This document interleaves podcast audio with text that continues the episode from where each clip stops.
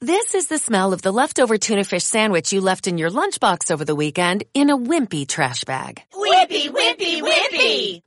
Blech! And this is the smell of that same sandwich in a hefty, ultra strong trash bag. Hefty, hefty, hefty! Ah, smell the difference? Hefty Ultra Strong has Arm & Hammer with continuous odor control, so no matter what's inside your trash, hmm, you can stay one step ahead of stinky. And for bigger jobs, try the superior strength of Hefty Large Black Bags. Peggy 18. Bienvenido a una nueva edición de Emporio Salgado. ¿Cómo es? ¡Ay, cómo es! ¡Es enorme! Con el patrocinio de adptv.com y videochaterótico.com. La función va a comenzar.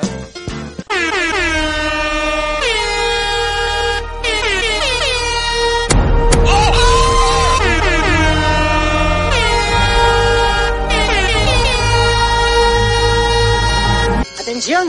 ¡Esto es una revelación! ¡Ahí va un pecado de regalo!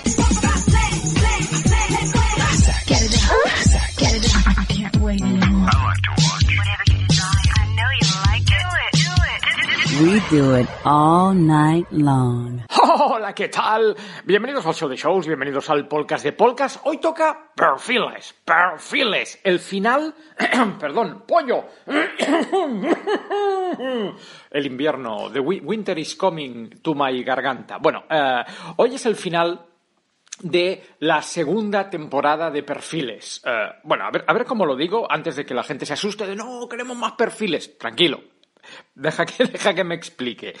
El año pasado inauguramos perfiles. Creo que fueron unos eh, cinco o seis programas, bueno, cinco oficiales más eh, añadidos, cinco o seis programas, ganaron un premio, la cosa funcionó muy bien, ole, ole, bravo, bravo. Eh, este año ha vuelto perfiles, primero con un capítulo como inaugural, luego un especial sobre hoteles y luego hemos hecho una tanda de, diferentes programas creo que creo que uy cómo estoy hoy y solo acabamos de arrancar. Una tanda de programas que también van a acabar sumando unos unos cinco con alguna eh, de mis anécdotas más patéticas sexo sentimentalmente hablando. Bueno más sexo que, que sentimiento. Entonces hoy es la última. Today is the last. Para mí, para mí, yo ya, yo ya veo las vacaciones de Navidad cerca. Después de vacaciones se grabarán ya no solo más Emporios Salgados, sino evidentemente más perfiles y volveremos con más, eh, con más anécdotas y con más vivencias, pero lo, lo harto patético, casposo, humillante termina hoy. Y termina eh, con una pregunta. Con una pregunta, bueno, terminan las anécdotas, pero el programa de hoy arranca con una pregunta que te tengo que hacer yo. Bueno, te voy a hacer varias preguntas. Tú contesta telepáticamente para tus adentros. Primera pregunta. Querido oyente, querida oyenta, ¿has practicado alguna vez sexo anal? Sexo anal. O sea, no, no estoy entrando ya en bizarradas de te meto el puño por el culo hasta el codo. No, no, no, no. ¿Alguna vez con tu pareja, con tu novio, con tu novia, con, un rollete de una noche, con lo que sea, ¿has practicado el sexo ah, por la puerta de atrás? ¿Ha entrado el sable por el lado oscuro de, la fuerza? Responde sí o no. Bien, perfecto. Voy a, creer que has respondido. Segunda pregunta. En caso de haber respondido afirmativamente a la primera, UCAC, sí has practicado sexo anal, ¿esa experiencia te resultó más agradable incluso de lo que imaginabas? Contesta, por favor, sí o no. Voy a imaginar, que queda súper ridículo, voy a imaginar que has contestado mentalmente sí o no. Bueno, con este rollo nos podríamos estar horas, te podría estar haciendo preguntas infinitas sobre sexo anal, pero claro, al no estar usted delante mío, pues la... no tiene ningún sentido. Podrían ser 40 minutos de podcast de Alex Salgado hablando con la nada, de ¿te gusta la fondue de chocolate? Voy a pensar que has respondido. y después de la fondue de chocolate, ¿café cortado, café americano o carajillo? Voy a pensar que has contestado. Sería el podcast más bizarro de la historia. Con esto sí que nos daban un premio. No sé si un bonobo, que es lo que ganó Perfiles, pero un premio, un premio seguro. Bueno, eh, vamos, al, vamos al lío porque la anécdota de hoy eh, pues tiene que ver con el, con el sexo anal. Eh, debemos viajar hasta el año 2001, 2002. yo ya estaba en Radio Nacional de España y muchas, creo que esto lo he contado en alguna, en alguna ocasión, eh, yo estaba, o sea, era la época que se empezaba a mezclar mi yo más profesional, ya estás en una emisora grande, ya estás cobrando dinero, ya estás saboreando el precio de la fama, pero no dejas de ser un chaval de veintipocos años que quiere salir, que quiere ligar, que quiere bailar, que quiere quemar la noche a tope. Entonces, claro, yo muchos sábados eh, lo que hacía, yo quedaba con, con, mi amigo Albert, Albert, desde aquí un saludico, eh, yo quedaba con mi amigo Albert los sábados a las 12 de la noche en eh, Nápoles, Nápoles, Aragón que creo que ahí sigue estando una farmacia. Nosotros quedábamos en Nápoles, Aragón, 12 de la noche, bajábamos andando hasta Poplanou Marina y bueno, pues a partir de ahí eh, quemábamos, es la segunda vez que utilizo este término, pero, pero es que es cierto, quemábamos la noche a tope, litros de alcohol, bueno, por, por mis venas, ¿no? Que no bebo alcohol, pero litros de Coca-Cola corren por mis venas, mujer. Entonces, esto era a las 12 de la noche. Y que ahora tú estarás diciendo, ¿y esto qué tiene que ver con perfiles? Cállate, cállate, que ahora que ahora te lo explico. Mi rutina era la siguiente. Yo los sábados solía comer con mi padre y con mi hermana en un restaurante de, de, Barcelona. Entonces, al acabar la comida, que podían ser las cuatro y pico, sí, tres y pico, cuatro de la tarde, yo me iba a Radio Nacional de España, que en aquella época estaba eh, situada en eh, Paseo de Gracia número 2, que es donde ahora está la Apple Store, donde se ponen todos los, los canallitas y todos los, los ninis a chupar wifi y a quedar con sus amigos y a robar carteras, a robar carteras.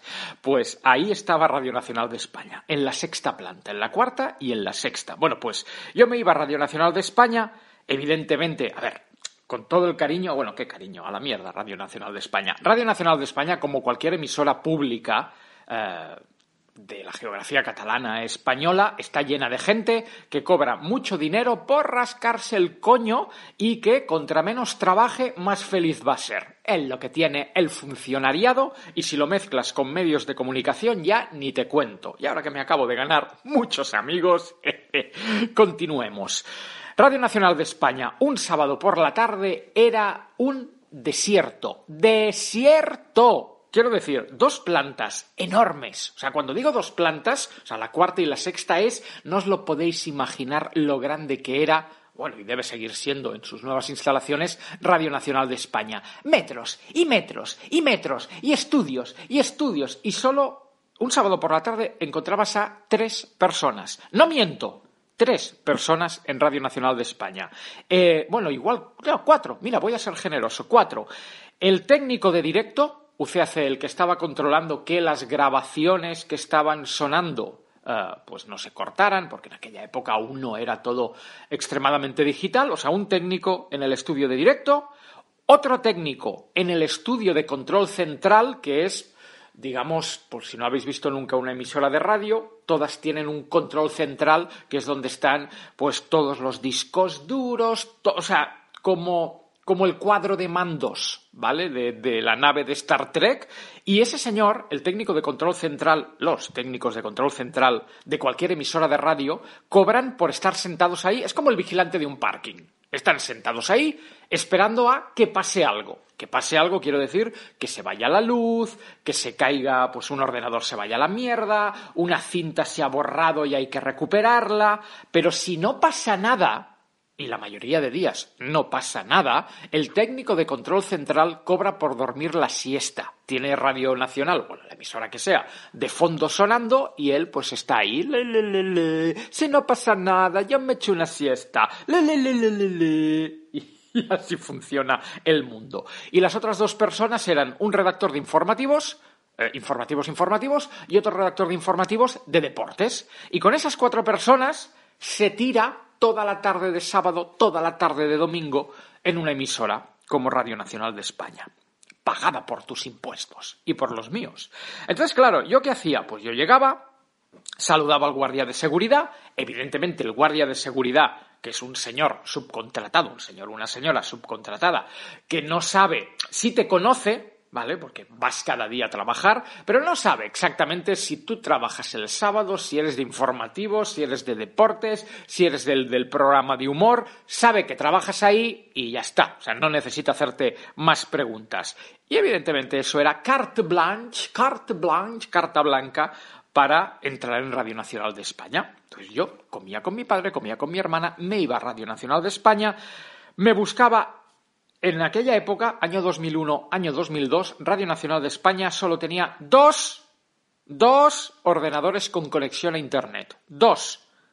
Suena ridículo, pero el mundo era así. La España del cambio de milenio era así. Dos ordenadores con Internet. Uno, evidentemente, lo tenía el de informativos y el otro, que estaba en un rinconcito, lejos, apartado. En realidad, yo no exagero, ¿eh? creo que de todas las tardes que yo me colé en Radio Nacional de España, en el 99,9% nunca nadie me vio. Bueno, me vio el, guardia de abajo, pero creo que la gente de informativos, o sea, aquello era tan grande que, que no veías el final de, de la sala de, de, la redacción. Y a menos que fueras tú a saludar, que no era mi caso, o a invitar a un café, que no era mi caso, pues nadie tenía que percatarse o por qué eh, darse cuenta de que tú estabas ahí. Entonces yo comía con mi padre, me iba a Radio Nacional, buscaba el ordenador con internet y ahí me ponía hacer dos cosas. La primera es a buscar cosas de pressing catch.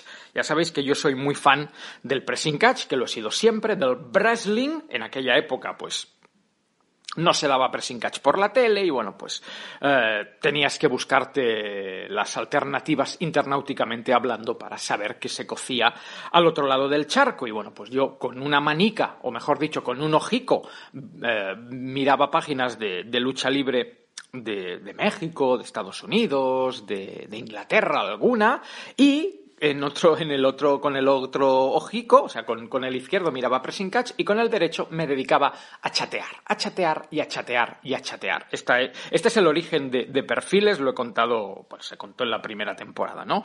Eh, quedar, pues a primero hacía yo IRC hispano, que era este sistema de chat, luego a partir de ahí, pues si la cosa fructiferaba, ya pasabas al Messenger, a partir de ahí pasabas al teléfono móvil y si ya la cosa cuajaba, pues quedabas con la muchacha en el Hard Rock, en la puerta del Hard Rock Café de Plaza Cataluña. Ese, ese era mi lugar ideal, que por cierto el Hard Rock Café que sigue estando en el mismo sitio, está en la acera de delante de Radio Nacional de España. O sea, yo en realidad me lo montaba de una forma muy cómoda, de chateo desde el trabajo y el día que quede con esta muchacha, pues solo tengo que cruzar la Plaza Cataluña. Se, acabó, se acabó. ¡Viva! ¡Viva Barcelona!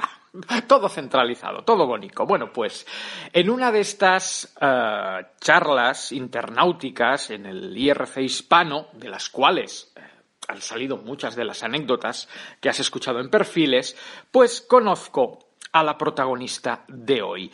Uh, voy a decir su nombre real, primero porque han pasado muchos años, Segundo, porque no hay nada de malo en la anécdota, ni para ella, ni para mí. Bueno, yo sí que salgo un poco mal parado, pero ahora, ahora, ahora veréis el, final de la anécdota. También es un nombre muy común, y bueno, que si llegara a escuchar esto, hola, ¿qué tal? ¿Cómo estás? Espero que hayas sido muy feliz y que la vida te haya tratado muy bien. No hay ningún uh, aspecto de venganza ni de recriminación en la anécdota de hoy. No, para, para nada. La muchacha se llamaba, se llama, espero que siga viva y todo le vaya muy bien, Pili.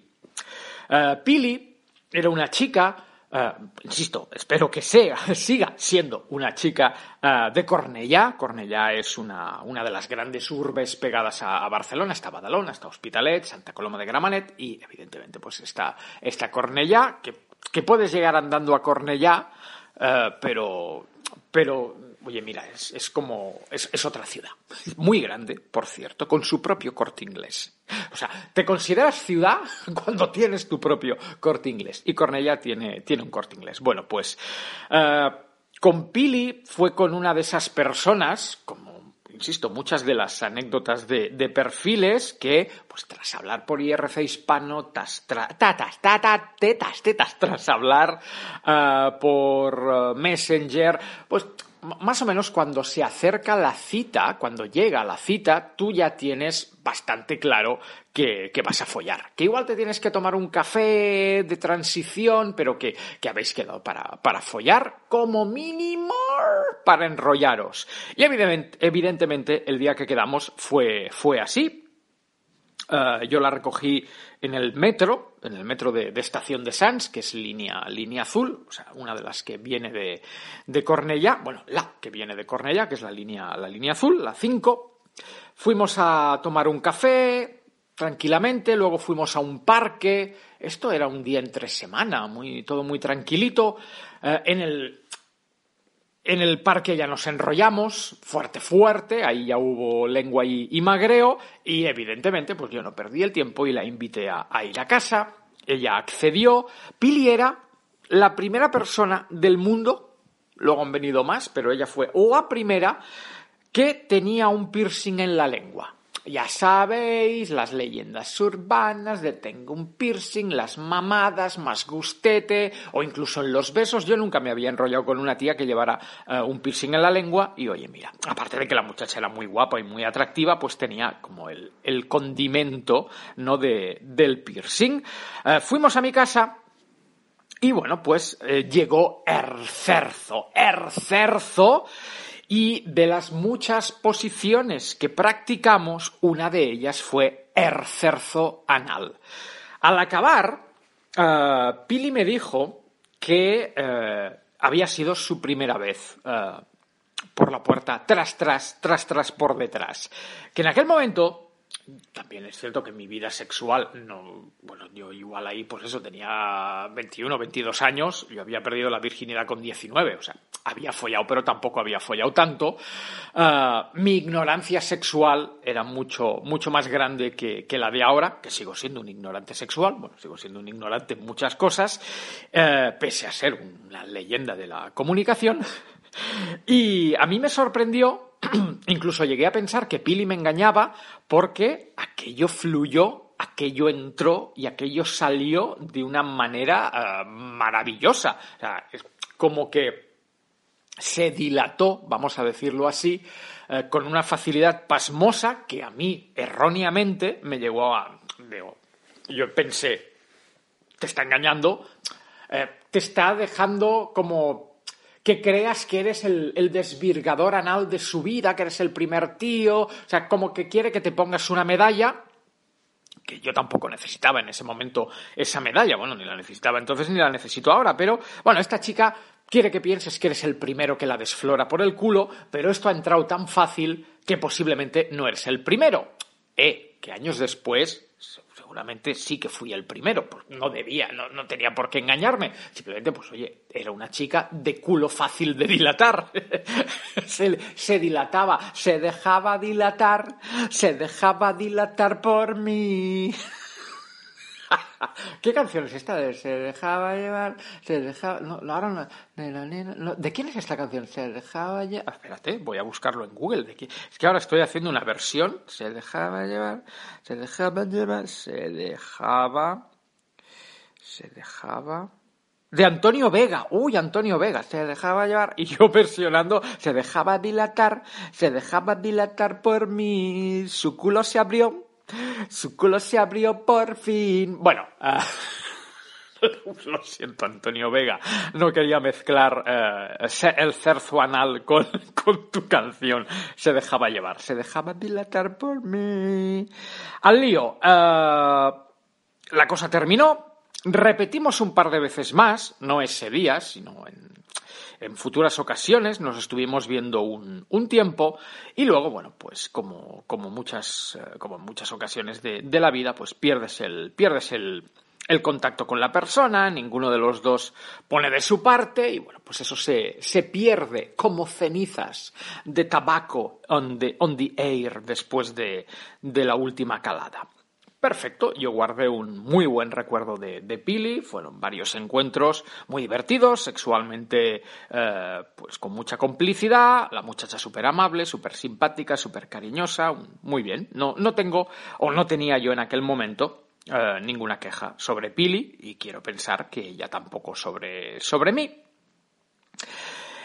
Pasa el tiempo, tiempo igual son, no sé, medio año, una, una cosa así, y de repente volvemos a tener, volvemos a tener contacto. Y bueno, pues estamos ahí hablando un día, esto ya por, por SMS, no recuerdo quién de los dos eh, abrió la veda y, se puso en contacto con el otro, pero bueno, nos pusimos a hablar y de repente Pili me dice que follar no, porque tiene novio, pero que sí se quiere tomar un café conmigo porque tiene algo que contarme. Que aquí yo me asusté, digo, ¿a que, a que, la, a que la embarazaste? ¿A que tiene un hijo tuyo? ¿Te imaginas?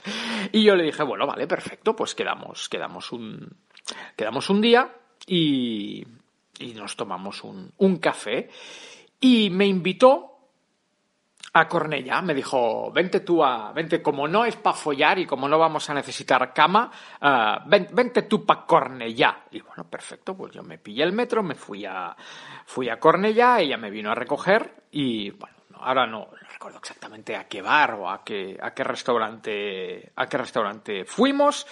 Nos sentamos tranquilamente eh, efectivamente, pues eso me, me explica, bueno, pues que tiene, que tiene novio, que le va muy bien, que, bueno, pues que, que es muy feliz con, con su vida. Yo, me, yo que me alegro por Pili.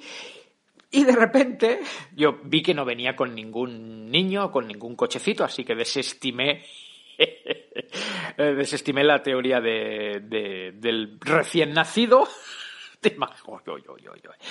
Y me dice Pili, hay un, hay un problema con el sexo, tengo un problema con el sexo anal. Que aquí mis ojos se abrieron como si fuera yo un dibujo de estos de. de es una producción de Warner Brothers para la televisión, como si yo fuera un poco de del Coyote y el Correcaminos o de Bugs Bunny y el. y, y Porky, Porky, Porky Pig. O sea, mis ojos hicieron. como, como un problema con el sexo anal. Y ella me, y ella me dijo, sí. Yo, como ya te dije, nunca había tenido sexo anal antes de acostarme contigo. Tú fuiste el primero en penetrar mi culo. Y me gustó. Me gustó mucho. Me corrí, disfruté, me encantó. Bravo, bravo, bravo. ¡Viva el, viva el sexo anal! ¡Viva! ¿Qué pasa? Que, eh, como ya no quedé más veces contigo, pues eso no debía ser un impedimento para, uh, para seguir follando por el culo. O sea, me gustó y quise, quise repetir. He ido conociendo a diferentes chicos hasta llegar al novio eh, con, el que, con el que estoy ahora. Al principio me cortaba más o menos, pero ahora uh, no me. O sea, o sea, al final llegó un como que me dijo que al principio le daba corte, pero que finalmente decidió pues que su sexualidad estaba por encima de todo, que su placer estaba por encima de todo y que no quería, pues eso, eh, que ella quería disfrutar a tope de, hardcore y que chicos que empezaba a conocer cuando se acostaban, pues llegado el momento le decía, vale, y ahora por detrás. Claro, estamos hablando del año, dos, lo he dicho antes, 2001, 2002 sí que se follaba por el culo, porque por el culo se folla desde tiempos inmemoriales, solo hay que mirar la Grecia clásica, pero no, o sea, digamos que cuando hay sexo anal en una pareja, habitualmente es porque el hombre se lo pide a la mujer.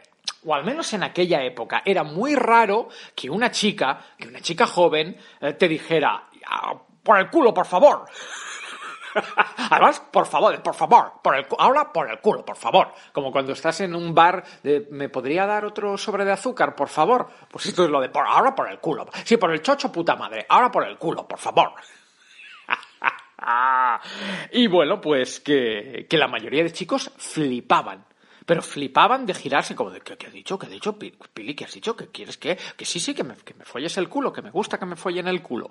Y que tanta era su demanda y su, su no sé, su apetencia que muchos tíos le decían que no, en plan de, no, no, no, no, yo no. O sea, como que se rajaban al ver, o sea, que si sale del machote, en plan de, oh, yo te voy a follar por el culo. Entonces sí, pero que la tía tenga esa decisión sexual y las cosas claras de quiero sexo anal, que muchos chicos hacían y se venían para abajo y que ella quería sexo anal y que la mayoría de tíos no se lo daban. Y, que finalmente, con este chico, con el que era ya su, su novio, pues bueno, eh, como ya llevaban tiempo, habían hablado del tema y que el novio le había confesado, de, hostia, Pili, yo no sé con quién te has acostado antes, chan chan, Alex Salgado, Alex Salgado, Alex Salgado, el desvirgador de culos.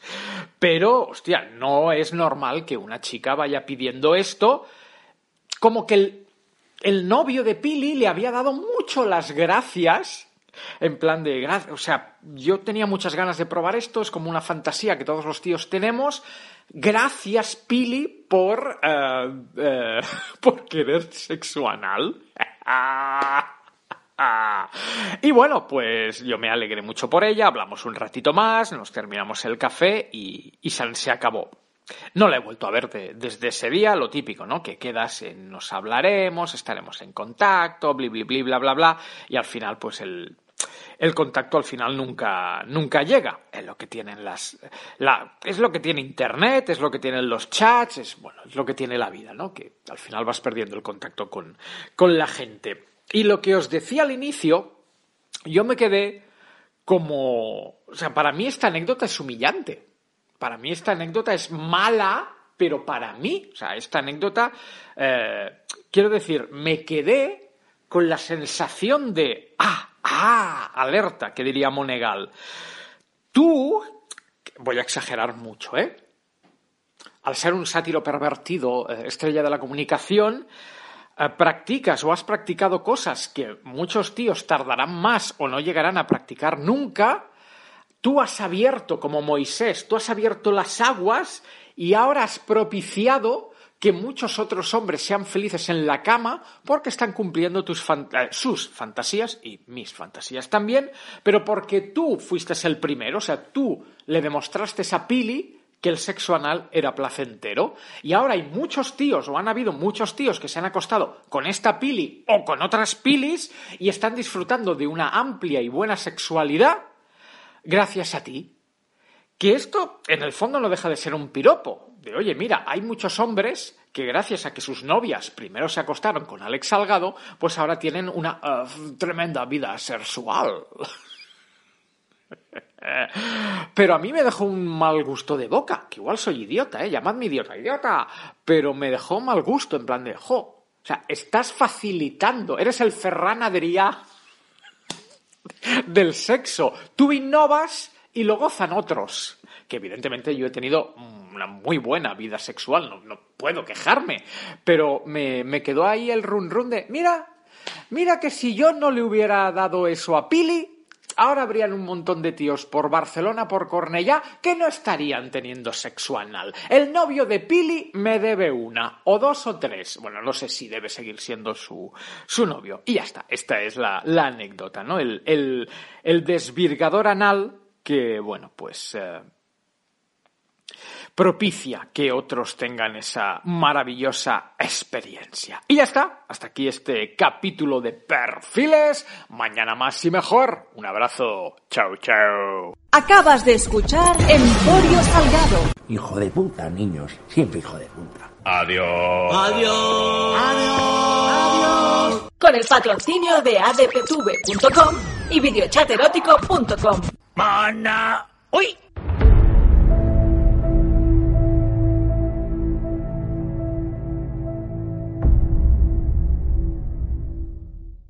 This episode is made possible by PwC. A robot may not be coming for your job, but competitors are coming for your market share. At PwC, we pair the right tech with the right solutions to help you gain a competitive edge. Reimagine operations from the cloud fuel innovation with responsible AI, and detect risks before they become headlines. That's human-led and tech-powered. It's all part of the new equation. Learn more at thenewequation.com.